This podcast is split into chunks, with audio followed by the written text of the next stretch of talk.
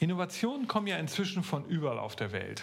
Startup gibt es in Berlin, London und Madrid, natürlich auch in Tel Aviv und auch aus China kommen neue Technologien die ganze Zeit. Aber einer der wichtigsten Orte der Welt ist immer noch das Silicon Valley. Hier werden neue Geschäftsmodelle geboren und Technologien erfunden.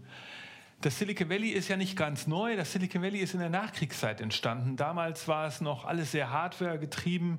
In der Nachkriegszeit sind dort viele Ingenieure, die ähm, damals aus der Defense Industry kamen, halt arbeitslos gewesen, haben sich dann selbstständig gemacht, haben Hardwarefirmen gebaut und daraus sind dann nachher erste Chip-Firmen entstanden in den 70er, 80er Jahren. Die haben den Mikrochip gebaut und jetzt ist das natürlich das Mecker für alle Menschen, die was mit Software zu tun haben. Ja, also in der westlichen Welt zumindest. Und das Silicon Valley ist und bleibt also für uns ein, ein wichtiger Ort. Wir beobachten das bei Future Candy natürlich sehr genau, was da passiert, welche Startups da entstehen. Und das Besondere am Silicon Valley ist eben, dass es ein Ökosystem geschaffen hat, das immer wieder neue Firmen hervorbringt. So ist es so, dass dort natürlich Geld vorhanden ist. Dort sind immer wieder neue Gründer, die Ideen haben.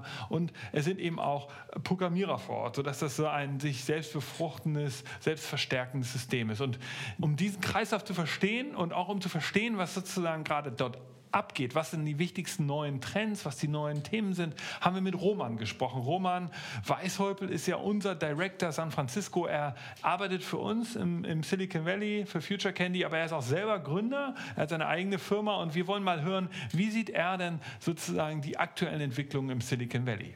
Viel Spaß!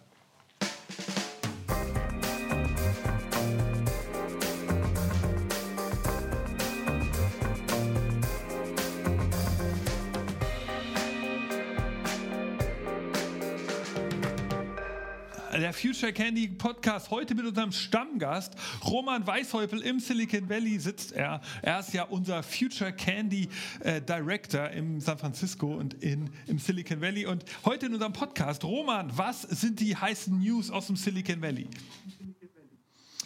Ja, die heißen News aus dem Silicon Valley, was soll man sagen? Das Silicon Valley äh, geht gerade richtig krasse Veränderungsprozesse durch. Ähm, hier ist halt wahnsinnig viel passiert in der letzten Zeit. Ja, ähm, also nach, sag ich mal, ein paar Jahren der Drought sozusagen, wo die Trockenheit geherrscht hat, hatten wir halt gerade mal fast zehn, ich glaube acht oder zehn IPOs allein dieses Jahr, also Börsengänge von größeren Tech-Unternehmen, die natürlich wieder Milliarden von Geld in das Ökosystem äh, reingejagt äh, haben. Also viele Investoren haben outgecashed, die haben jetzt wieder Kohle. Ähm, auf der anderen Seite gibt es wieder viele Millionäre mehr, die über ihre Unternehmensbeteiligung natürlich äh, viel Geld verdient haben. Und es stehen ja auch noch ein paar an. Ne? Also ähm, ich kann ja mal kurz sagen, allein dieses Jahr, was an IPOs schon war, ist Lyft, Uber, Slack, Peloton, CrowdStrike, Pinterest, Zoom und PagerDuty. Also ähm, einige Firmen allein aus dem Silicon Valley, die alle mit einer Multimilliarden-Dollar-Bewertung äh, an die Börse gegangen sind. Und das freut natürlich die Investoren und die Gründer, zumindest die, die in dem Unternehmen waren. Krass. Weißt du eigentlich jetzt aus dem Kopf, welches der größte war? Also jetzt nachhaltig, so nach ein paar Monaten, welcher der jetzt sozusagen, der, war das Uber oder Lyft? Welcher war der größte Börsengang? Ja, der größte war auf jeden Fall Uber. Ähm, ich habe natürlich Beyond Meat vergessen, ne? die wäre noch interessant, auch noch natürlich zu, zu nennen. Ähm, aber Uber, glaube ich, das war der, der hier regional äh, der am meisten eingeschlagen hat. Ähm, es kommt ja noch, es steht ja noch aus, Airbnb, ja, da ist man sich auch noch nicht sicher. Und das wird auch nochmal ein Riesending. Ja, weil da natürlich wahnsinnig viele Leute für arbeiten. Und wenn so ein IPO ist, muss man sich ja auch vorstellen, da profitieren ja nicht nur die Gründer, sondern ich sag mal, die ersten 100 Angestellte profitieren da auch noch von und dann natürlich auch die großen äh, oder die Manager, die danach dazugekommen sind oder die Developer, die danach dazugekommen sind, die schön ihre, ihre Aktien-Shares bekommen haben.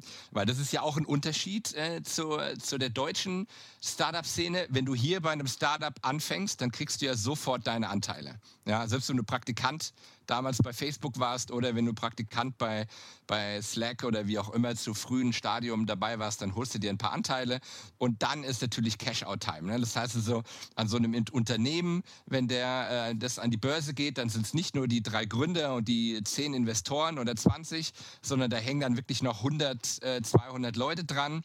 So ein kurzes Beispiel, bei Facebook wusste man das, als Facebook damals an die Börse gegangen ist, da gab es 1000 Millionäre mehr von einem Tag auf den anderen.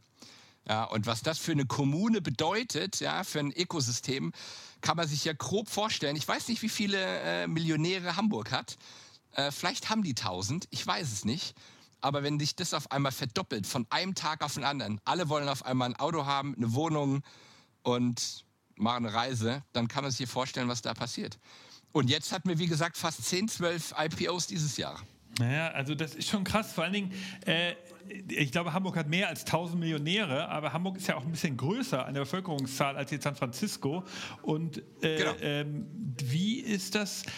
in San Francisco, das wäre vielleicht nochmal interessant, das würde ich mich freuen, wenn du das mir nochmal genauer erklärst. Ich bin länger nicht mehr da gewesen oder auch vielleicht unsere Hörer nicht, aber wie, wie ist das überhaupt äh, da jetzt zu leben. Es ist ja ein absolutes Hochlohnland geworden. Alles ist super teuer ähm, durch diese Millionäre. Die, so wie, wie, wie verändert das so ein System? Sind die Leute satt? Ist es auch so ein Ende von so einem Zyklus, gerade durch die Börsengänge jetzt nochmal befeuert? Kommt da jetzt sozusagen so eine Art Wohlstandsfettlebigkeit äh, rein oder, oder, merkt man doch durch neu zugezogene Leute, die da wieder immer wieder hin pilgern, dass das so, so ein Ökosystem bleibt, das nie aufhört?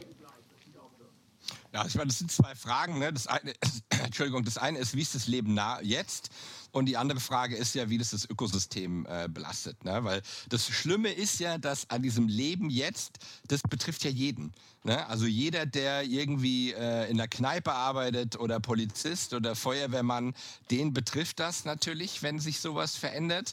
Ähm, für die Tech-Szene äh, ändert sich das ja wieder anders. Ne? Weil wenn ich da drin bin in diesem Slot und ich kann davon profitieren durch das neue Geld, was da jetzt zur Verfügung steht, dann, äh, dann ist das natürlich ein Vorteil für mich. Aber schlimm ist es natürlich für die Leute, die, also für die Angestellten sozusagen, die ganz normalen, die Buchhalter, die äh, normalen Manager, sogar der Bank, der normale Banker, der ja auch in der gleichen Stadt leben will. Und das ist hier natürlich pervers. Ne? Also ich meine, aber das weiß ja, glaube ich, schon jeder äh, großartig, dass die Cost of Living, also die Lebenserhaltungskosten sind immens hoch in San Francisco. Also ich kann mir nur als kleines Beispiel unsere Wohnung damals 2012 äh, die hat äh, auch schon sehr teuer, hat dann irgendwie, glaube ich, 3.300 Dollar gekostet im Monat. Und äh, vor zwei Jahren, als wir die Stadt verlassen haben, war die schon bei 4.600 und äh, die ist jetzt bestimmt bei fünf locker. Und da reden wir über keine Luxuswohnung. Ne? Also ich meine, du warst ja da ein paar Mal. Das ist wirklich äh, zwar eine tolle Location, aber direkt an der Brücke sehr laut und klein war sie auch. Also war jetzt nichts, wo man sagen kann, die ist 5000 Dollar wert. Und das geht ja jetzt immer weiter. Ne? Also das hört nicht auf. Die Preise, die gehen, die gehen alle nach oben auf allen Ebenen. Ähm, die Stundenlohne gehen natürlich auch nach oben. Aber das hilft ja nicht, wenn du zwar 15 Dollar, 15, äh, 15 Dollar 50, glaube ich, die Stunde verdienst, was einer der höchsten Mindestlöhne in den USA ist. Es hilft natürlich nichts, wenn du 3.000, 4.000 Dollar für deine Wohnung zahlen musst. Okay, krass. Also äh, da, diese Lebenshaltung ist ja wirklich äh, immens und das äh, hat aber trotzdem keine Auswirkung äh, noch nicht oder du siehst es noch nicht, dass jetzt dadurch irgendwie sozusagen der Innovationsgeist da zum Stillstand kommt, weil einfach die, die Leute, die jetzt an ihren Startups, innovativen Startups arbeiten, die da eben noch nicht so stark finanziert sind wie die wie, oder an der Börse waren, äh, dass, dass die jetzt rausziehen aufs Land. Ich meine, du hast selber gesagt, du, hast, du bist jetzt nicht mehr im Zentrum von San Francisco. Ja, wie, wie wie, verändert sich das? Oder das, kann man das noch nicht so richtig sehen, noch nicht so richtig sagen? Ja, also Genau, sind ja wieder zwei Sachen. Ne? Also für den Entrepreneur, aber der Unternehmer an sich, der ist sowieso kreativ und lässt sich immer was einfallen. Und äh, irgendwie klappt es ja immer. Ja, also selbst bei uns ist das ein absoluter Traum. Äh, irgendwie, wenn man will und wenn man muss, dann kriegt man alles gebacken. Ja, einfach nur aus diesem Ökosystem raus. Äh, schlimmer ist es natürlich für diejenigen, die halt nicht damit zu tun sind. Ne? Also für normale Angestellte, für Polizisten, für Krankenschwestern und sowas. Für die ist es der pure Horror. Ähm, aber für Techies, sage ich jetzt mal, ist es nicht so schlimm, weil sich die Löhne natürlich auch an, äh, anpassen. Ne? Also der normale Developer sozusagen, also der Entwickler, der verdient halt schon mindestens 120.000 Dollar im Jahr hier Und äh, wenn er dann noch ein bisschen besser ist, dann macht er 200. Und wenn er noch einen Algorithmus kann, so ungefähr, ja, dann ist er schon bei einer Viertelmillion bis zu einer Million, je nachdem, wie toll der Algorithmus ist.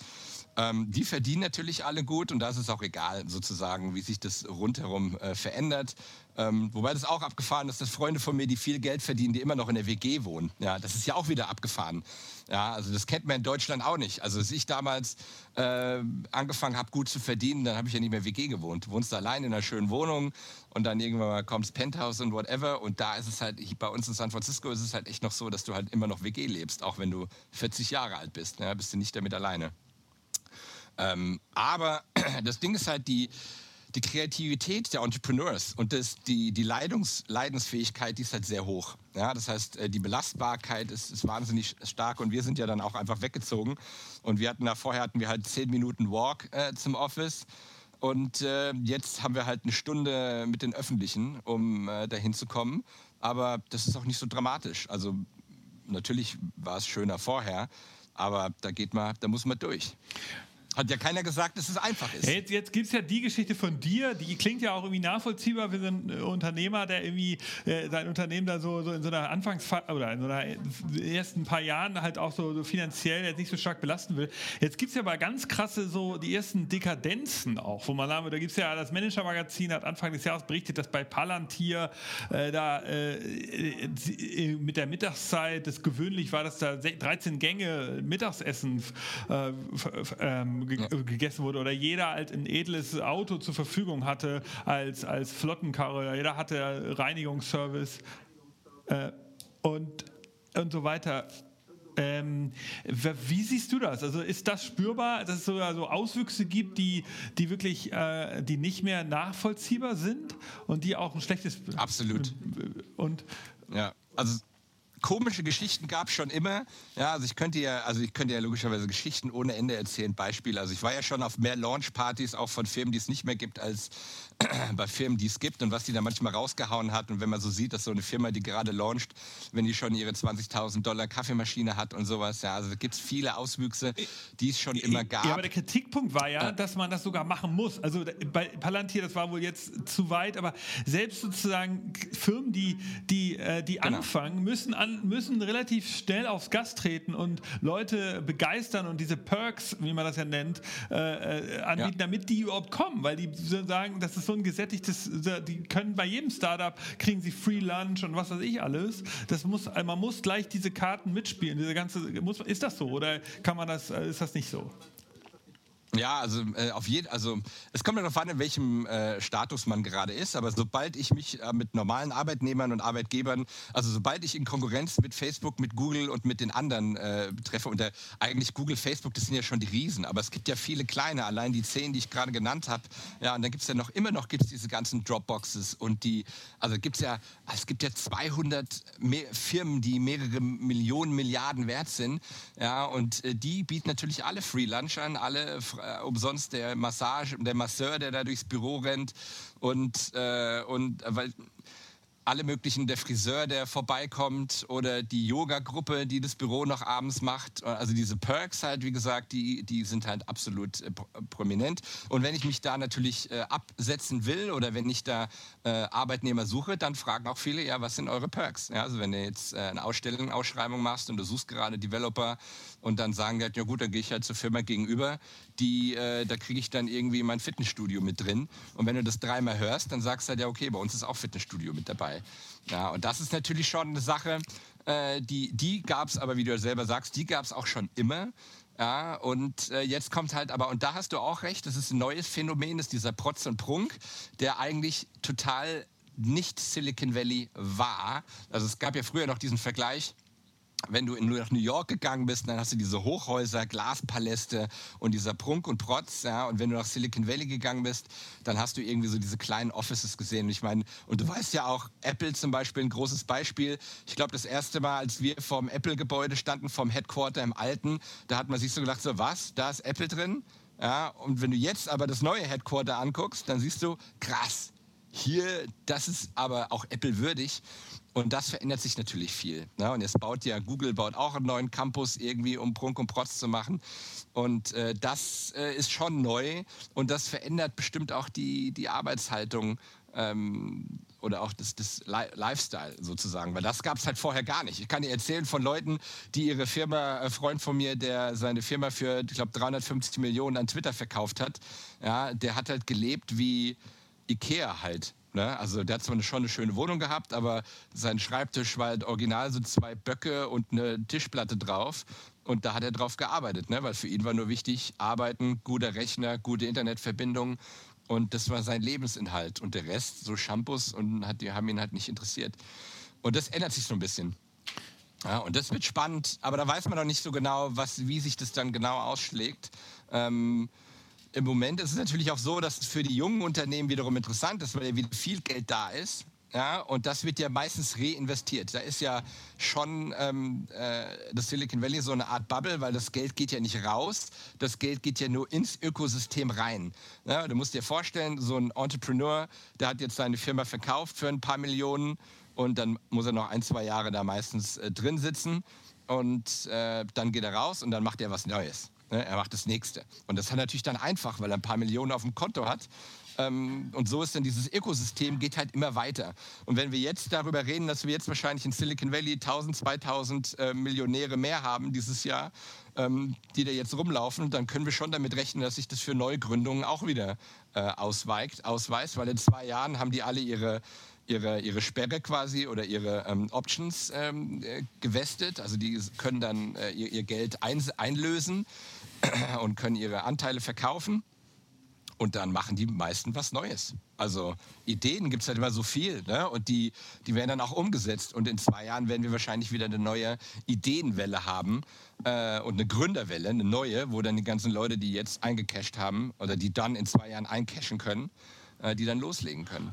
Okay, also wir sehen jetzt, du hast ja gerade gesagt, da, äh, es gab diese Börsengänge, die ja im Endeffekt Geschäftsmodelle an die Börse gebracht haben, die vor, ich sag mal, fünf Jahren oder so ein bisschen davor noch entwickelt wurden. Ja? ja. Oder eigentlich so fast zehn Jahre. Das heißt, äh, wenn wir, dann müssten wir erst Sachen schauen, die jetzt gerade entwickelt werden. Und ich habe, äh, du äh, hast mir neulich mal erzählt, dass das große Stichwort ist da halt Enterprise Solution. Das ist ja das, was man aus, mhm. aus dem Silicon Valley noch nicht so prominent kennt, aber dass viel, viele Firmen jetzt auch Geld bekommen, die eher so B2B-Software machen. Was sind jetzt so die neuesten Themen? Ist das richtig? Ist es B2B? Was kommt da? Ist es vielleicht sogar Quanten, äh, Quantencomputing? Äh, sind das da schon Startups zu sehen? Und natürlich, was, oder AI, was, was siehst du am meisten gerade?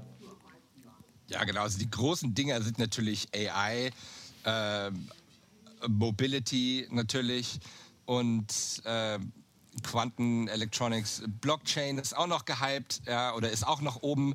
Ähm, aber da muss man natürlich aufpassen, das sind ja oft so Produkte, die ewig lange brauchen und eine Marktreife haben. Ja, also was jetzt so ein bisschen weg ist, auf jeden Fall, sind so diese Consumer-Apps, ja, also ich sag mal, die, die du so in drei, vier Monaten zusammenkloppen kannst, auf den Markt werfen, TechCrunch-Artikel, äh, Product Hunt, boom, und jetzt geht der, so, jetzt geht der Wachstum los. Die sind natürlich raus. Im Moment denkt auch das Silicon Valley darüber nach, wie kann man Geld verdienen. Ja, also es ist da schon ein bisschen anders als vorher. Also als wir damals 2012 angefangen haben, ähm, da äh, war noch sehr viel auf Consumer und da hat keiner nachgefragt, was ist euer Business Model, äh, wie verdient ihr Geld. Und heutzutage ist es natürlich schon, wollen die Leute das sehen. Ähm, und das ist natürlich ein großer Unterschied. Ja, also man, man muss heute schon einen soliden Businessplan haben, ähm, oder das heißt einen soliden, einen großen Businessplan. Ja, also als kleine Hausnummer, wenn du eine Firma anfängst, dann musst du Jahr fünf mindestens 100 Millionen Umsatz machen. Ansonsten brauchst du gar nicht anfangen. Also wenn deine Excel nicht immer das hergibt, dann äh, brauchst du auch gar nicht versuchen, äh, Geld zu raisen. Ähm, aber immerhin, da ist man jetzt. Ja, was vorher das keinen interessiert, ob du jemals Geld verdienst. Ne? Also bei Snapchat oder Facebook damals selber, auch Instagram, äh, WhatsApp hat ja nie jemand gefragt, wie die Geld verdienen. Äh, aber das ist jetzt neu. Ne? Und dann gibt es natürlich diese anderen, diese äh, Future-Sachen, ähm, äh, die natürlich im Moment heiß sind. Also auch Ernährung natürlich, ja? also äh, Plant-Based Foods, sowas wie Beyond Meat, aber auch ähm, alles, was so mit dem, äh, mit dem Zellfleisch sozusagen zu tun hat. Ähm, Artificial Intelligence natürlich ein Riesenthema, wobei das natürlich auch ähm, es gibt ja immer so Wellen, das kann ich aus eigener Erfahrung machen. Ne? Wenn, es gibt so Wellen und dann muss man versuchen, auf seine Pitch-Präsentation äh, irgendwo AI oder Blockchain unterzubringen, um überhaupt gehört zu werden. Ähm, weil das halt im Moment Trend ist, so ungefähr. Aber ja, ich, ich meine, man muss ja auch ehrlicherweise sagen, Plant-Based Food so als, als, ist ja auch ein etwas konkreteres Thema mit klareren äh, Vorstellungen, was das an Produkten hervorbringt, als wenn ich jetzt sage AI oder, oder Blockchain. Das sind ja sozusagen sowas ähnliches wie, das sind eher so Schlagworte, ja, sowas wie Big Data vor ein paar Jahren, äh, wo man jetzt noch gar nicht so genau sehen kann, was da jetzt für ein Produkt drin ist. Also bei Blockchain gibt es natürlich eine ganze Menge, so da gibt es natürlich einmal die Währung und dann äh, gibt es irgendwie so, so, irgendwie so Supply Chain Überlegungen, da gibt es alles Mögliche, aber da muss man dann schon genauer sagen, was man machen will. Bei AI ja genauso. Ist es eine Security Anwendung oder geht es da um äh, äh, äh, irgendwelche Nachrichten oder so, Engines? Äh, da sozusagen, und das, deshalb ist das natürlich auch jetzt sozusagen ein bisschen Äpfel, Äpfel mit Birnen vergleichen, aber du sagst, äh, es gibt also deshalb jetzt keinen klaren, es gibt viele neue Themen, es gibt aber noch keinen klaren Sieger, wo jetzt alles drauf geht. Du sagst jetzt, man müsste AI mit einbauen oder was fällt dir am, am meisten auf? Also es kommt natürlich immer darauf an, welche Sektoren du äh, jetzt natürlich ansprichst. Ne? Im Tech-Sektor ist natürlich auch absolut Artificial Intelligence. Also anders, pass auf, anders und nochmal einen Schritt zurück. Wenn du auf der Suche nach Investoren bist, ja, dann gibt es verschiedene Investoren. Es gibt die einen, die voll drin sind und dann gibt es diese, ich sag mal, Hobby-Investoren, die jetzt irgendwie mal durch, äh, durch einen von diesen IPOs mal richtig an Kohle gekommen sind. Und ich meine, ich habe da auch Sachen erlebt, das ist unglaublich, aber also vor zwei, drei Jahren, da haben uns äh, Investoren gesagt, so nach dem Motto, ja, sie machen nur Blockchain und äh, sonst gar nichts, ja, weil das ist die Zukunft. Und, äh, und die haben aber selber keine Ahnung, was die Blockchain ist. Ja, also es war wirklich so teilweise absurd, dass du ähm, ja, wo du dir echt überlegt hast, wie packen wir denn Blockchain auf unsere PowerPoint rein, um einfach nur bei einigen zuzuhören oder damit die Leute, wenn du den pitchst, damit die hören, ah, okay, Blockchain können die auch machen. So, ja, also es gibt da wirklich ganz breite, äh, ganz breite Dinge. Und du musst ja auch immer gucken, mit welcher Art von Investor du redest, mit was du gerade pitchst oder was deine, was deine, was, äh, was deine Möglichkeiten sind. Weil wir reden ja hier meistens in diesen Early Stage und selbst bei der Artificial Intelligence, da reden wir oft noch über eine Fantasie. Ja, das heißt, du, äh, du in einem Early Stage versuchst du ja ein Bild zu malen, ja, eine Fantasie, die du selber hast, die, für, die versuchst du deinem Gegenüber zu erzählen und dann hoffst du, dass der die gleichen Fantasien auch haben kann. Äh, und dann versuchst du es natürlich zu untermalen. Äh, natürlich musst du es versuchen zu beweisen mit Beispielen, mit dem und mit was alles möglich ist. Ähm, und, und das, das ist das eine. Ja? Und dann gibt es natürlich die realitätsbezogenen Investments, wo man dann einfach sagt, okay, hier ist der Markt, das ist unsere Möglichkeit, das ist unser Lifetime Value, das ist unsere Customer Acquisition Cost. Und jetzt äh, gebt mir Kohle, damit ich die Motoren, Motoren anwerfen kann. Ja? Und gehypt oder auch in den Medien und sowas liest man natürlich meistens von den interessanten Sachen. Ja? Wenn es jetzt zum Beispiel E-Mobility oder ähm, äh, ähm, Artificial Intelligence. Da gibt es dann halt auch alle möglichen Lösungen. Aber die brauchen ja auch viel Jahre, viel, viel Zeit. Ne? Also Blockchain ja auch, brauchst zwei Jahre lang äh, zur Entwicklung, bis du damit so richtig auf den, auf den Markt kommen kannst, also beziehungsweise bis du fast in die Testphase gibst und dann brauchst du drei, vier, fünf Jahre, bis du dein Produkt zur Mark Marktreife hast. Und das ist natürlich konträr mit dem, was Silicon Valley früher war ja, wo du anfängst, eine Idee zu machen, drei Monate später haust es auf den Markt und fünf Monate später machst du ein Series A, also deine erste Verhandlungsrunde mit, keine Ahnung, machst fünf oder zehn Millionen Euro, Dollar und dann geht das Ganze los. Also ähm, das ist halt die, die Komplikation, die im Moment äh, da ist. Also im Moment sind wir wirklich in so einer komischen Phase, ja, ähm, äh, die, die sich noch auspaldüvern muss, wie wo der Hase hingeht. Und äh, okay. Jetzt ist ja so, die Welt hat nachgezogen. So Silicon Valley treibt ja jetzt, äh, hat diese riesen Tech-Firmen entwickelt. Jetzt haben wir, China äh, hat natürlich auch Gas gegeben, wissen wir, in Europa äh, hat sich auch ein bisschen was getan. Und es gibt ja hier inzwischen auch natürlich äh, äh angeblich die News, dass in Berlin die Anzahl der, der Startups höher ist als im, in, in, im Silicon Valley, also die Neugründung äh, ähm, lokal gesehen.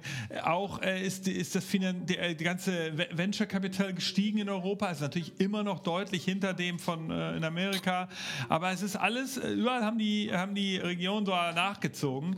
Jetzt ähm, ist es aber im Moment, also und jetzt war es ja irgendwie früher so, dass im Silicon Valley die ganzen coolen Entwickler waren ähm, und jetzt haben wir ja eben schon darüber diskutiert, dass durch dieses krasse Ökosystem, bei dem da immer mehr reiche äh, sozusagen äh, Ex-Mitarbeiter ähm, von Google, von diesen ganzen börsennotierten äh, Firmen immer äh, so viel Kohle in den Markt spülen, dass, dass, es, dass halt die Löhne so krass gestiegen sind, dass inzwischen es eigentlich um sich Ganze umdreht. Beobachtest du das? Dass zum Beispiel eine amerikanische Firma die, oder eine Firma, die im Silicon Valley ein Office aufmacht, dort eigentlich nur noch Marketing macht inzwischen oder weniger die eigentlichen Entwickler beschäftigt, die eigentlichen Entwickler jetzt in Europa beschäftigt werden, damit, äh, weil das einfach nicht mehr zu bezahlen ist und dass sozusagen, dass sich das ins Gegenteil verkehrt, zu dem, wie es früher war. Früher war es ja so, wow, die ganzen äh, Experten leben im Silicon Valley, da muss ich da hin und da meine Firma aufmachen. Heute leben die Experten, äh, sind da zwar so viele von, aber ich komme da gar nicht mehr ran, weil es so viel Wettbewerb gibt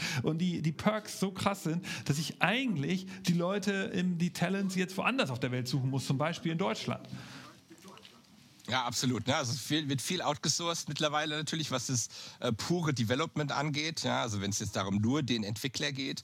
Ähm, auf der anderen Seite, wie gesagt, der Vorteil ist halt auch, du kannst halt auch dadurch, dass so viele Leute viel Geld verdienen, kannst du die natürlich auch abwerben. Ne? Weil eine gute Idee funktioniert halt immer. Ja, wenn ich eine Idee habe und wenn ich jemanden ähm, davon begeistern kann, dann kündigt er halt auch seinen tollen Job bei Google und fängt halt bei mir an, eventuell für ein viel geringeres Gehalt. Ja, das ist ja immer noch möglich.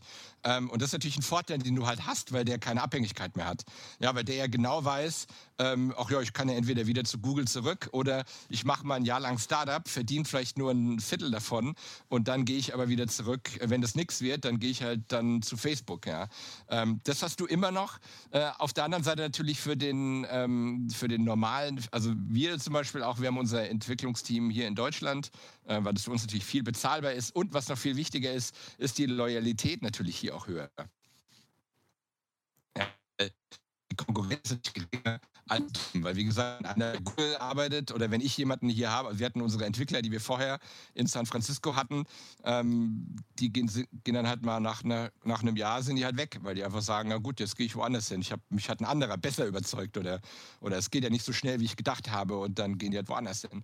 Das passiert da schon relativ häufig. Also das ist schon die Gefahr. Und das, es geht ja allen Firmen drüben so, das heißt, es ist so ein Outsourcing, dass die entweder ihre Development Farms äh, sozusagen entweder in anderen Städten der USA haben, sei es in Austin oder sei es sogar in Michigan oder äh, in Kanada, Europa, Indien, Philippinen. Natürlich, das äh, ist, ist äh, weitaus oben.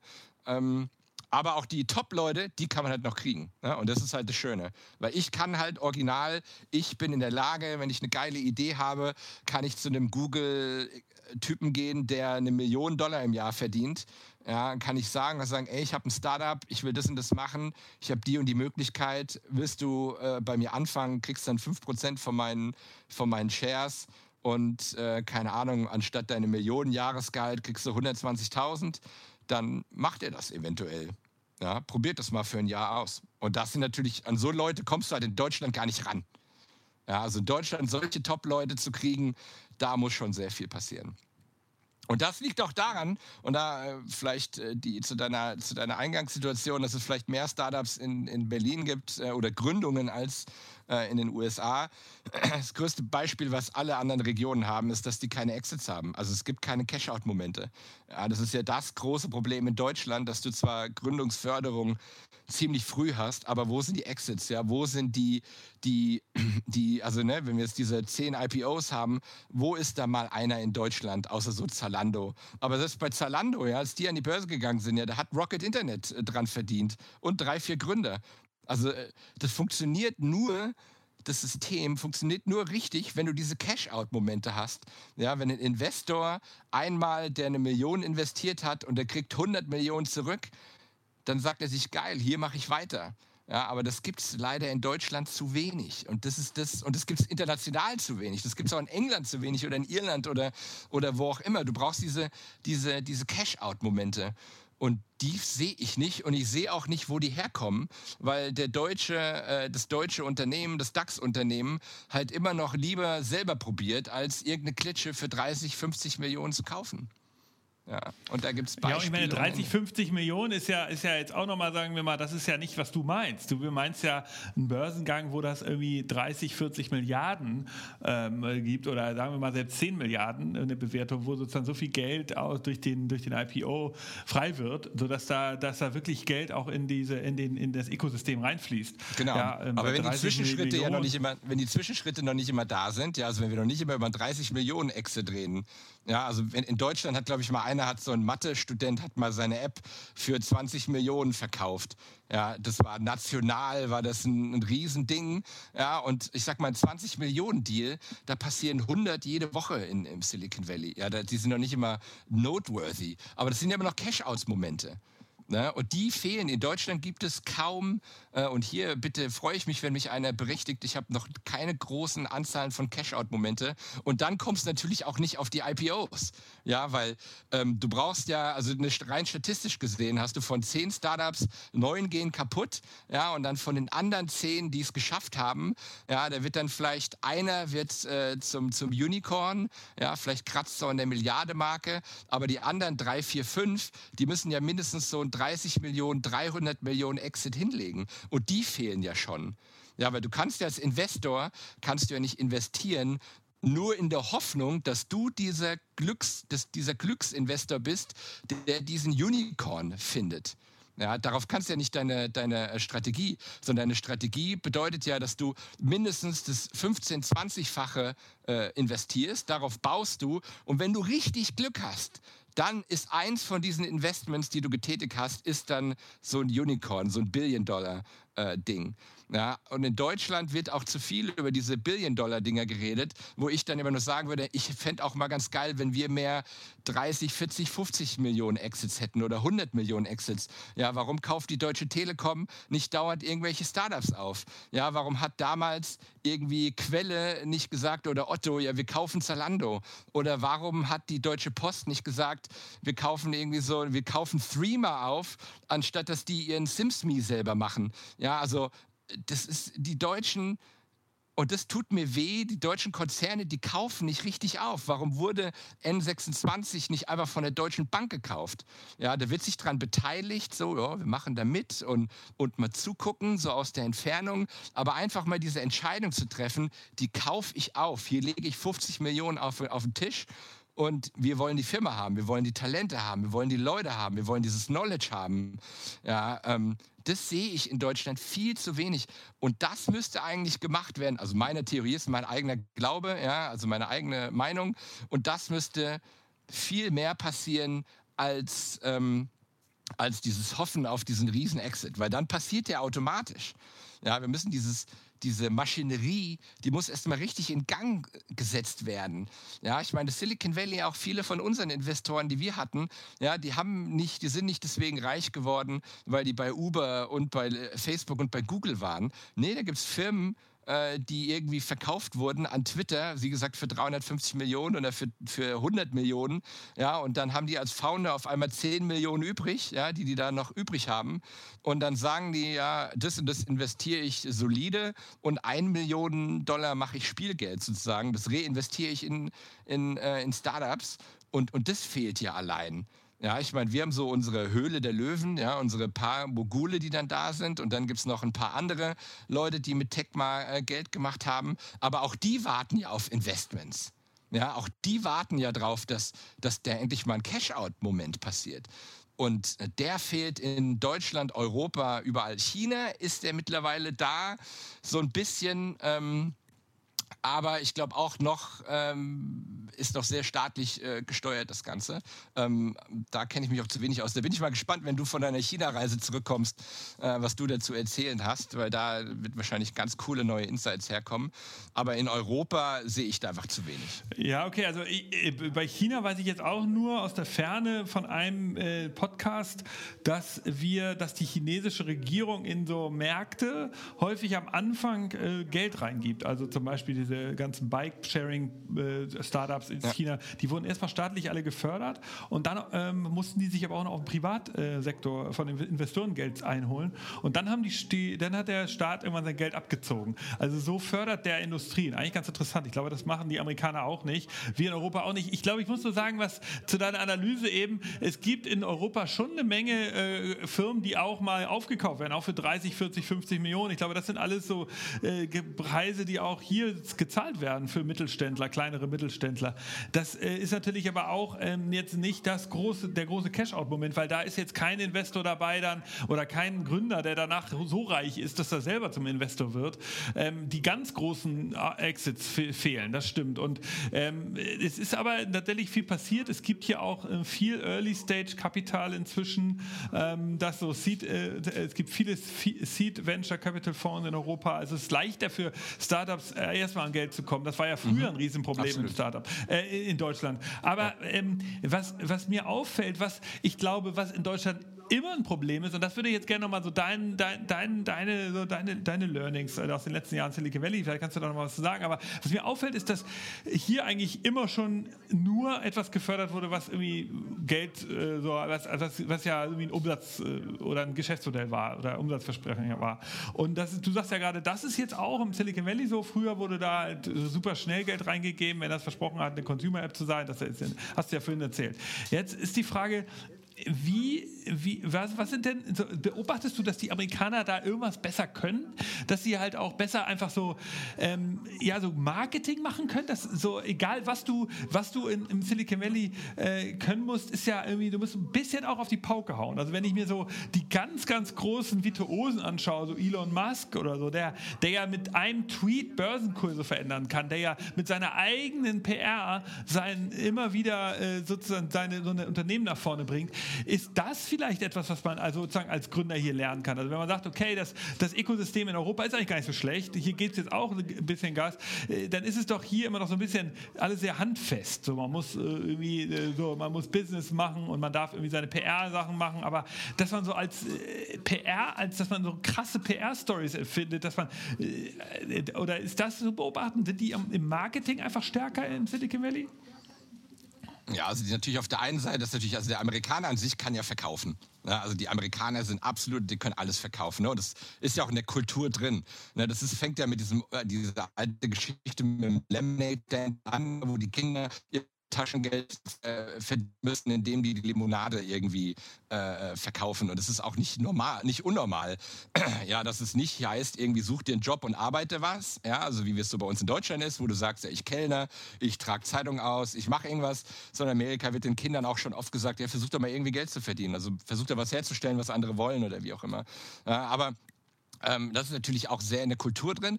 Aber was natürlich das allergrößte, der größte Unterschied ist, und das Problem ist, dass die Deutschen das nicht lernen können für den europäischen Markt, ist halt so eine gewisse Arroganz, ja, oder so, ein, so eine, äh, dieses Überbewerten. Ja, Nochmal, wenn ich meine Firma pitche hier in den USA, äh, dann auch als ganz kleines Unternehmen, ja, dann gehe ich dahin und sage, ich baue hier ein Unternehmen aus, das ist in fünf Jahren, es ist 100 Millionen Euro Umsatz wert.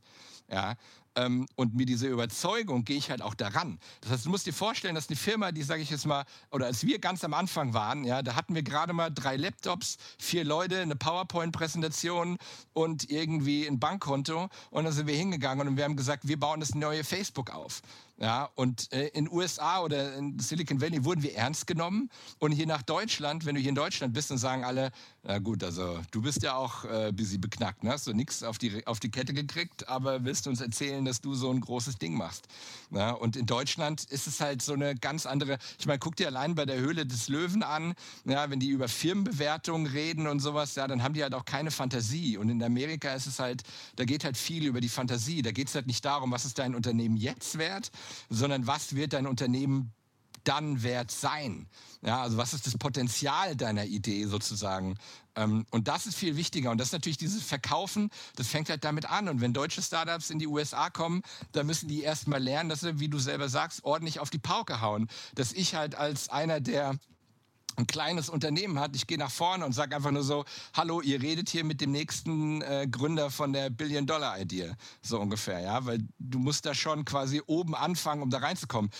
Hast natürlich eine hohe Fallhöhe, die du aufbaust. Und das mögen die Deutschen halt nicht. Und deswegen gibt es es in Deutschland nicht, weil ja äh, Fall, dieses Failing, ne, das, äh, dieses auf, auf, auf, auf die Fresse fallen sozusagen, das mag der Deutsche nicht und deswegen geht er von, von sich aus, versucht so niedrig zu bleiben äh, wie möglich. Und in den USA fängst du gleich hoch. Du gehst gleich aufs 10-Meter-Brett und sagst, ich bin der Geilste, ja, verlangst Eintritt und äh, dann guckst du, ob du dann irgendwie runterspringen kannst. Und, äh, und das ist so mentalitätsmäßig natürlich ein ganz großer Unterschied. Und das haben natürlich viele europäische Gründer, die in die USA kommen, die müssen das halt erst lernen, so groß zu denken, äh, weil ansonsten gehen die halt einfach unter. Ja, ähm, was ja auch für das Ökosystem logisch ist. Hallo Leute, wir sind Daniel und Nikolai aus dem Tech-Team von Future Candy. Hier eine kurze Info in eigener Sache. Ihr wollt Innovationen selber hautnah erleben, statt nur drüber zu reden?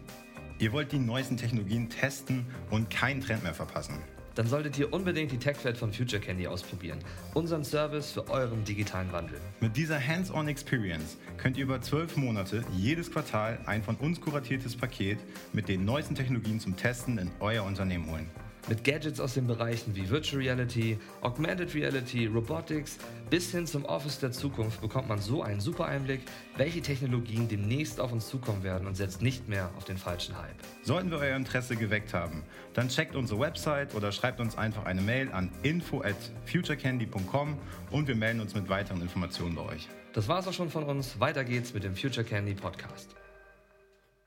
Okay, also ähm, jetzt interessiert mich noch mal eine, eine andere Sache. Die, was ist mit China? Also guckt man in in in, in äh, USA denn jetzt langsam auch mal? Äh, das ist ja so, die gucken natürlich immer auf ihren Domestic Market mit vier, 400 Millionen Einwohnern. Wie, wie wie wie gucken die jetzt eigentlich auch nach neidvoll nach China und beobachten da gerade, äh, wie krass das ist, was da passiert ist, was da in den letzten 30 Jahren für ein äh, Tech-Ökosystem entstanden ist äh, und und planen die das jetzt, plant man das mit ein? Ist das wichtig auch, wenn du heute pitcht, dass du das einplanst, so eine Internationalisierungsstrategie äh, bei den Investoren in, im Silicon Valley? Nee, also ähm, China, also äh, in, in, äh, von dem, was ich bisher mitbekommen habe, als kleiner Disclaimer, Spiel eigentlich ist, ist eigentlich irrelevant. Also nicht, das stimmt natürlich nicht ganz.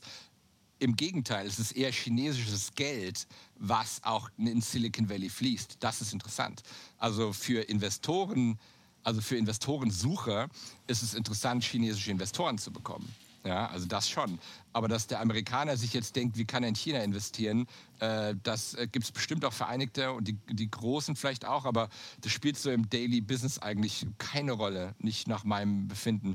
Das liegt aber auch und daran. Das liegt, hm? das liegt ja wahrscheinlich auch an der, am Censorship, dass du da ja, genau. dass man nur schwer reinkommt. Also es gibt zum Beispiel keiner, der sagt, ähm, wir gucken nach China und davon lernen wir. Ja, weil äh, jemand, der aus der freien Welt kommt, der guckt halt nicht in ein staatlich regiertes System und sagt sich, was können wir davon lernen. Äh, ja, also wenn es so Mentalität, wenn es ähm, bestimmte Learnings gibt, ja, wenn man natürlich sagt, okay, wie ist die äh, Technologieadaptionsfähigkeit ja, das sind natürlich ganz andere Sachen. Ja, und wahrscheinlich guckt der eine oder andere auch neidisch nach drüben und sagt einfach nur, ach, wie schön wäre, wenn wir einfach jetzt hier alles platt machen könnten und neu auf, aufbauen könnten. Ja, äh, das wäre, das denken die Leute schon. Wahrscheinlich jeder, der am, äh, jeder, der mal von äh, San Francisco Airport äh, nach, äh, nach Peking geflogen ist, der wird sich wahrscheinlich wünschen, dass die den auch einfach mal platt machen und neu aufbauen könnten.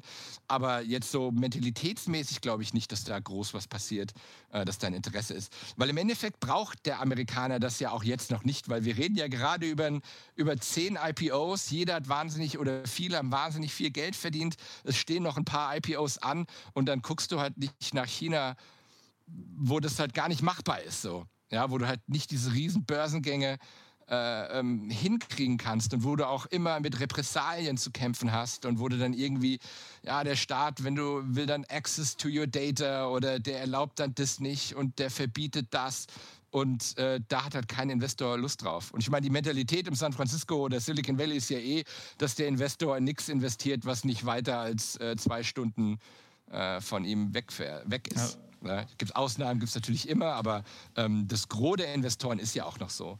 Ja, aber du musst ja verstehen, wenn du ein Investor bist, also es gibt ja wieder verschiedene, ob du ein Angel, Seed oder ein VC bist, das sind auch nochmal ganz große Unterschiede. Aber ähm, ein, ein Seed-Investor, ja, der hat 100 Termine jeden Tag, wenn er will. Ja, und warum muss der, der muss ja nicht nach China gucken. Ja, aber der, du musst ja nur bei, bei LinkedIn musst du sagen, dass du Investor bist ähm, und du kriegst deine Anfragen. So, ja. Und du musst nur auf irgendein blödes Event gehen und sagen, du bist Investor und ratzfatz äh, hast du zehn Firmen, die dich, die dich pitchen. Und dann überlegst du natürlich nicht, gehe ich nach China. Ja. ähm, von daher ist China, äh, wird, glaube ich, unterschätzt in, in, im Silicon Valley. Also man müsste da wahrscheinlich mehr gucken. Äh, wobei ich auch glaube, dass die großen VC-Firmen da schon ihre, ihre äh, Arme ausgestreckt haben. Ähm, aber im Moment, glaube ich, ist es noch irrelevant, weil zu viel zu tun ist, was allein äh, im Silicon Valley los ist. Okay, das ist interessant. Wie, äh, wie, ähm, also jetzt, ähm, wie siehst du das mit anderen Regionen? Also ist Europa, guckt man da jetzt hin, also du hast Outsourcing, haben wir darüber geredet, aber ist das auch so, äh, dass man da jetzt aus IP-Gründen hinguckt und sagt, wow, ey, wir brauchen, es geht jetzt zum Beispiel um Industrial äh, Enterprise äh, Solutions, müssen wir dann Ingenieure, also äh, aus, aus Good Old Germany holen oder ist das ein Thema, hat man, ist das ein wichtigeres Thema oder ist das, ist das auch nicht so richtig zu erkennen? Ist das bei einigen Firmen so, bei ja, anderen nicht? Also ist es nicht kein klarer Trend wahrscheinlich, ne? Genau, ist kein klarer Trend. Also generell ist es natürlich so, dass sich alle, also äh, alle großen Tech-Unternehmen freuen sich immer über europäische Arbeitnehmer. Ja, also jeder von euch, der dazuhört, der gut programmieren kann, der irgendwie technisch versiert ist, äh, der kann versuchen, äh, bei da einen guten Job zu kriegen. Und das ist auch relativ, ich sage es nicht, ist nicht unmöglich. Ja, ähm, aber dass das jetzt so eine, so eine, so eine Welle ist, wo alle versuchen, äh, die machen hier Tech Hub auf. Das sind mehr so Startups, ähm, die meistens eine Verbindung dazu haben. Ne? Also wenn jetzt der, der äh, Gründer in San Francisco aus der Ukraine kommt, dann hat er natürlich einen Vorteil, weil er Zugang zum ukrainischen Markt hat. Ähm, ein Gründer wie ich, der aus Deutschland kommt, der hat es natürlich ein bisschen einfacher, indem er in... Ähm, in Deutschland was aufbauen kann oder wenn er ein Franzose ist in Frankreich und so weiter. Aber das jetzt eine rein amerikanische Firma, also ich sag mal so ein Stanford-Ding, dass die gucken und einen Hub in Deutschland aufbauen, das passiert nicht. Okay. Also ähm, das wäre jetzt neu für mich, wenn das oder Frankreich oder dass die natürlich dann äh, zu einem Outsource -Firma, zu einer Outsourcing Firma gehen und dann irgendwie in Ukraine, in den Philippinen, in Indien oder von mir aus in Schweden, die einen Dev-Shop haben, das zu machen, das natürlich schon, aber das ist, dass die eine eigene Developing Subsidiary machen, davon habe ich noch nicht gehört. Also wenn kein Bezug dazu ist, zu dem Land. Sag mal, und dann äh, jetzt Ende, Ende September, Anfang Oktober, jetzt äh, ist der, hat sich bei der, der nächste IPO war ja die We Company. Die, da geht es jetzt aber andersrum. Da ist ja zum ersten Mal jetzt der, der CEO zurückgetreten und da, die haben ja den Börsengang abgesagt. Ähm, äh, was weißt du darüber? Ja, ist natürlich abgefahren, ne? weil ähm, ja, das müsste man lange aushalten, natürlich, was Uber für eine Firma ist, für eine Firma mit äh, äh Mythologie auch schon vorher hatte. Äh, also, Entschuldigung, Wii war nicht, äh, Wii, die Wii Company. Und das ist natürlich sehr schwierig, weil man diesen, also in, in, in, in, im Silicon Valley gibt es oft bei diesen Gründern äh, auch diesen, diesen Führerglaube, so ungefähr so blöd wie der klingt, aber ähm, der dann halt so ist, ja, dann, der ist so dieser Leadership, wird wie so eine Art Guru auch behandelt.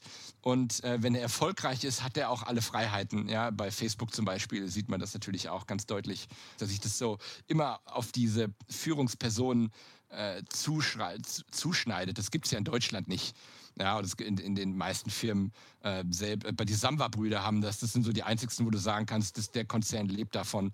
Ähm, und wenn da natürlich mal Probleme auf, auftreten, ja, dann bröckelt dieses System oft zusammen. Und das war ja bei Uber genau das Gleiche, ja, dass diese Firma aufgebaut worden ist unter diesem Führerkult. Und äh, dann irgendwann mal hat man gemerkt, uh, das ist aber doch nicht so ethisch sauber. Und dann fängt dann auf einmal an, dieses, äh, dieses System zusammenzubröckeln. Und die We Company, die ist halt jetzt gerade da drin. Ja, ein, ein, ein äh, Investors Darling, äh, das jetzt so in eigenen Skandalen aufgeht, weil die halt auch mit dem Geld nicht so gehaushalten haben. Also wenn man da auch hört und liest, was die gemacht haben, die Partys und die, der Alkoholkonsum schon zu frühen Stunden und äh, auch äh, die Marktmacht, wie die reingegangen sind und äh, dass sie quasi kaum Controlling hatten, ähm, wenn es darum geht, Verträge zu kriegen, weil die halt immer gedacht haben, ja, wir kriegen ja mehr Kohle. Also das ist ja not, not our problem. Ja, äh, das ist diese Arroganz, die natürlich auch mal negativ ähm, äh, umschlagen kann. Und das Unternehmen Wii muss sich jetzt erstmal wieder neu finden. Also das heißt, ähnlich wie das bei Uber war, nachdem die den CEO äh, ähm, äh, rausgeschmissen haben, ähm, es geht Wii jetzt diese Transformation durch. Und in dieser kritischen Phase machst du natürlich keinen Börsengang. Das ist normal. Ähm, äh, das muss ich erst neu finden, neuer CEO. Äh, die müssen die alten Verträge natürlich nochmal durchgehen. Wo wurde Geschmu gemacht, wo wurde nicht Schmu gemacht? Weil das Problem ist ja, was diese fast-growing Companies haben. Ich meine, das muss man sich ja vorstellen, dass die ihre Umsätze im Monat verdoppeln. Ja, also hier reden wir ja über ein exponentielles Wachstum und der Mensch kann ja nicht exponentiell denken. Ja, ähm, das, der ist ja gar nicht dazu in der Lage äh, zu wissen, was in 20 Tagen ist, wenn sich alles verdoppelt. Ja, ähm, das geht ja nicht. Und eine Organisation muss dann teilweise so schnell wachsen. Ja, also ich kenne äh, bei Firmen äh, in, im Silicon Valley, die müssen pro Woche 30 Leute einstellen. Ja, und das musst du dir mal gar nicht, musst dir ja vorstellen, was das bedeutet. Ja, 30 Leute pro Woche, die zu finden, äh, die auszuwählen, ähm, die auch noch aus einem bestimmten Ökosystem, ähm, da nimmst du ja, sag ich mal, ab einer bestimmten äh, Anzahl von Leuten, die du brauchst, heierst du ja auch viel Crap. Ja, weil du einfach nicht mehr, wenn du 30 Leute pro Woche brauchst, ja, oder selbst im Monat, ja, dann kannst du schon nicht mehr so eine hohe ähm, äh, Aufmerksamkeit auf jeden einzelnen Bewerber nehmen. Und dann, wenn solche Umbrüche kommen, dann muss man noch mal ganz klar ein paar Schritte zurücknehmen, muss man gucken, ey, wen von den 3000 Leuten, die wir jetzt im letzten Jahr eingestellt haben, ja, äh, wen müssen wir davon vielleicht rauskicken, weil die doch nicht so performt haben wie gedacht.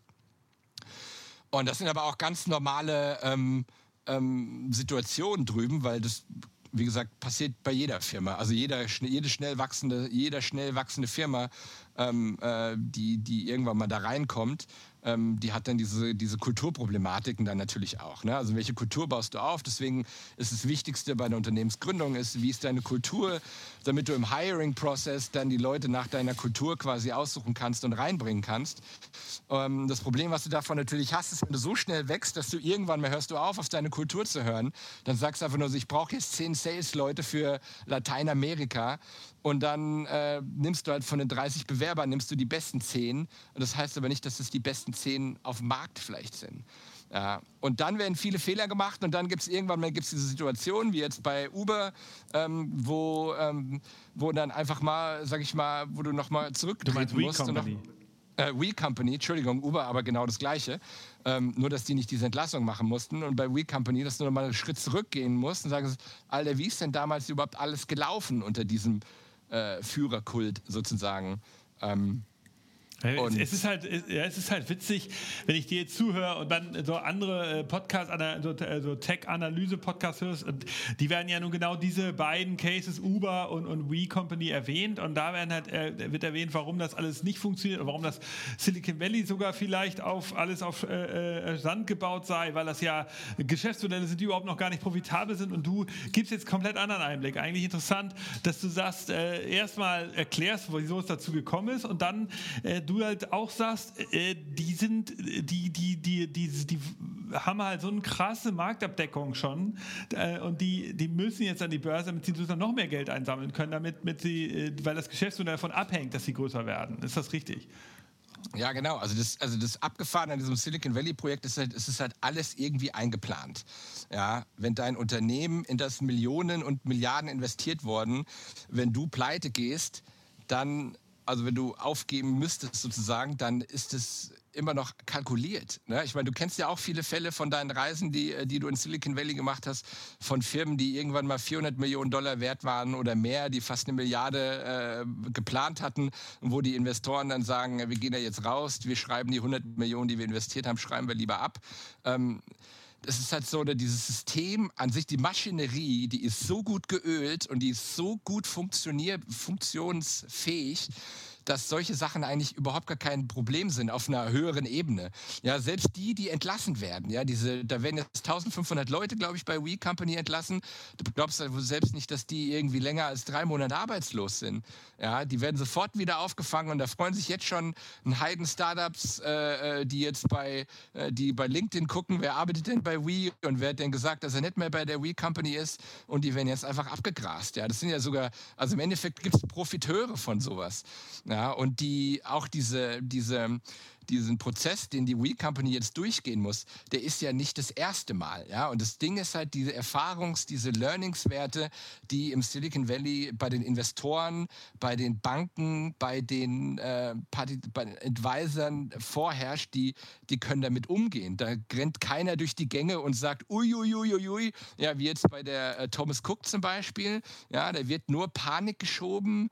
Ähm, und das gibt's nicht. Also Panik ja, also ich will jetzt nicht sagen, das gibt es nicht, das ist natürlich wieder eine definitive Aussage, aber man guckt ja, okay, wie gehen wir jetzt damit um, wie haben wir das vorher gemacht, wie haben wir das vorher gelöst und dann ist es ja nicht die erste Firma, die irgendwie ein paar hundert Millionen investiert hat, die, und ich meine, die We Company, ganz ehrlich, ja, das Modell ist absolut robust. Die, die ist ja nicht so, dass es keiner benutzt irgendwie. Ja, äh, also, seid ihr Kunde da? Seid ihr Kunde? Bei, bei We, habt, nee, noch, habt ihr ein eigenes Büro? Nee, wir, haben, wir, haben, wir sind in einem anderen ähm, äh, Incubator, also, oder wir sind ja bei 360 Labs drin, ähm, wo ja auch das Office von Future Candy ist und wir sind nicht in der We Company, ähm, aber ähm, ich meine, die sind seriös, also ich meine, San Francisco sowieso äh, äh, was das an Co-Office-Sharing, eine andere Sache. Aber guck mal, in Frankfurt gibt es zwei Offices, in Hamburg gibt es zwei, oder ich glaube, es gibt zwei oder drei, weiß ich nicht. Und, ja, es gibt, gibt zwei. Ja. Und, und selbst, ne, und wenn die sich runterdampfen auf eins, ja, dann ist ja immer noch gut genug. Ja, die werden nicht ihre Offices überall äh, zumachen. Äh, die werden einfach nur gucken, welches rentiert sich, welches rentiert sich nicht. Und das, das sich nicht rentiert, machen die halt dicht.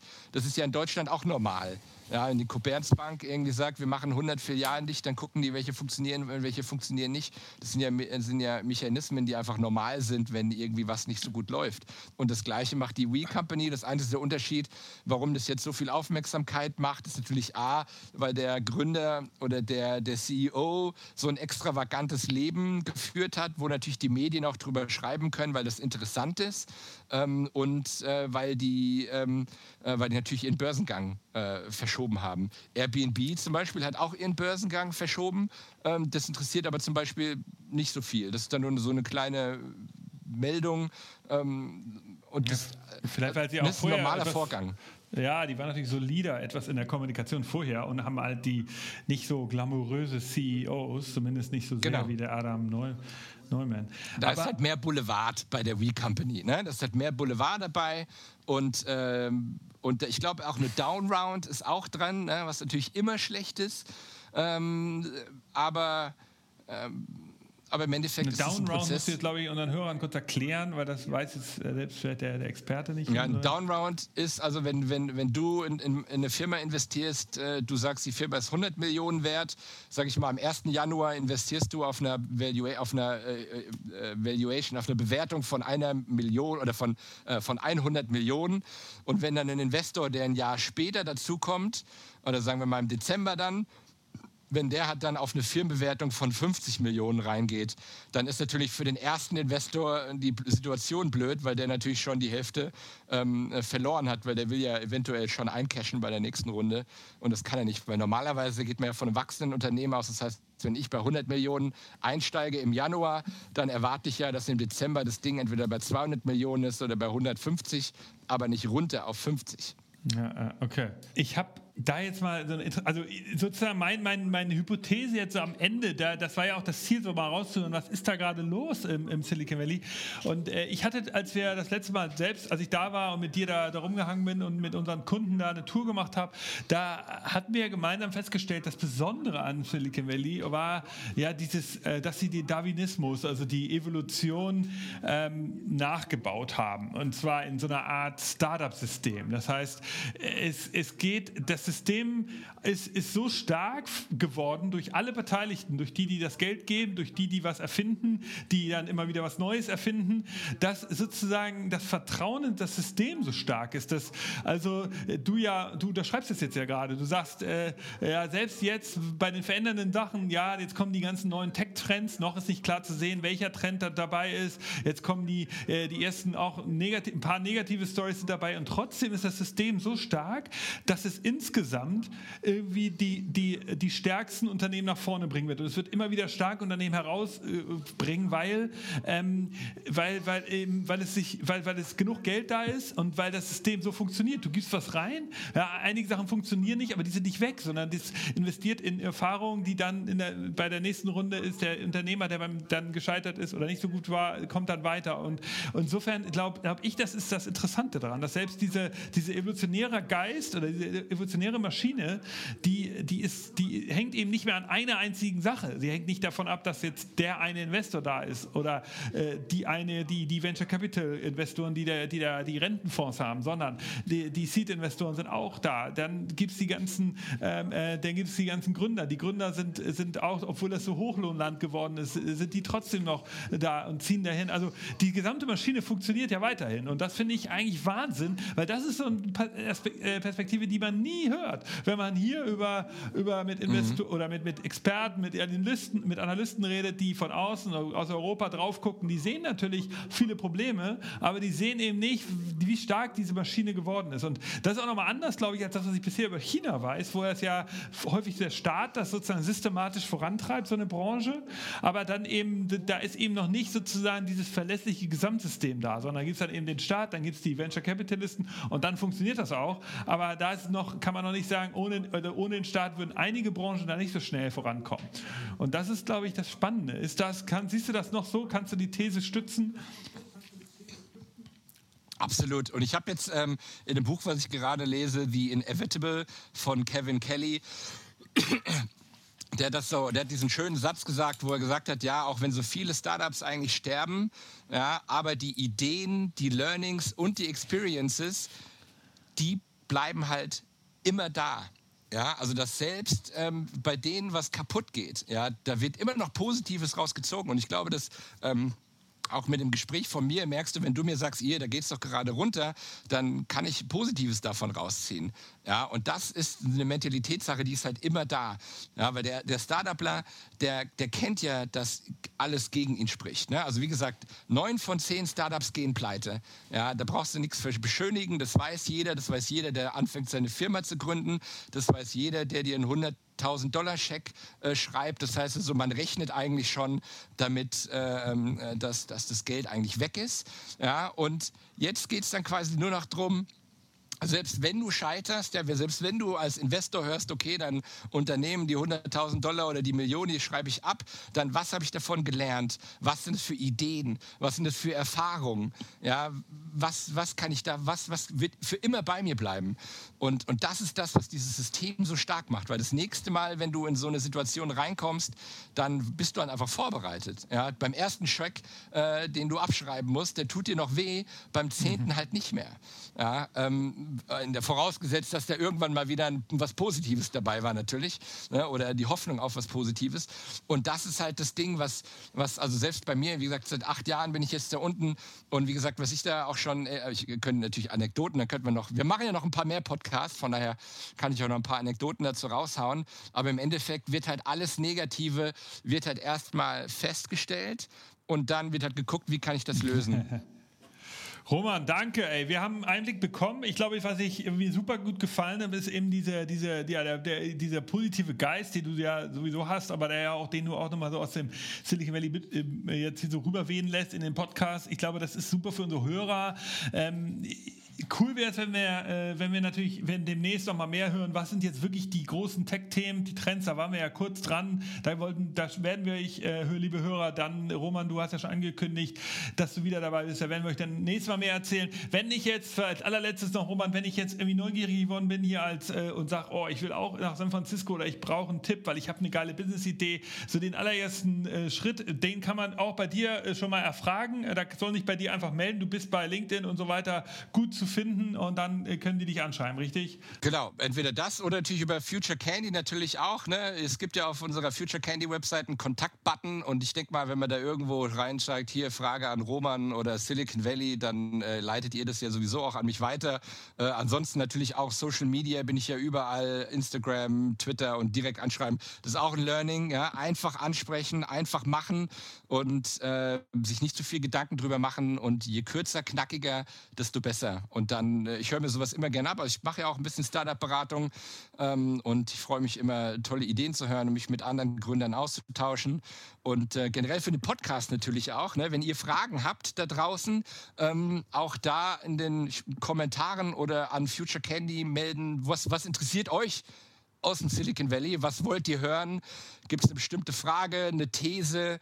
Und ich glaube, wenn äh, ihr die kommuniziert, ähm, dann, dann glaube ich, greifen wir die gerne auf. Cool, Roman, vielen Dank. Wir hören uns hier wieder. Äh, dir alles Gute nach San Francisco. Wir sehen uns in der Zukunft, mein Lieber. Absolut. Danke, Roman. Genau. Danke dir, Nick. Tschüss. Ganz lieben Gruß an alle in Deutschland. Tschüss.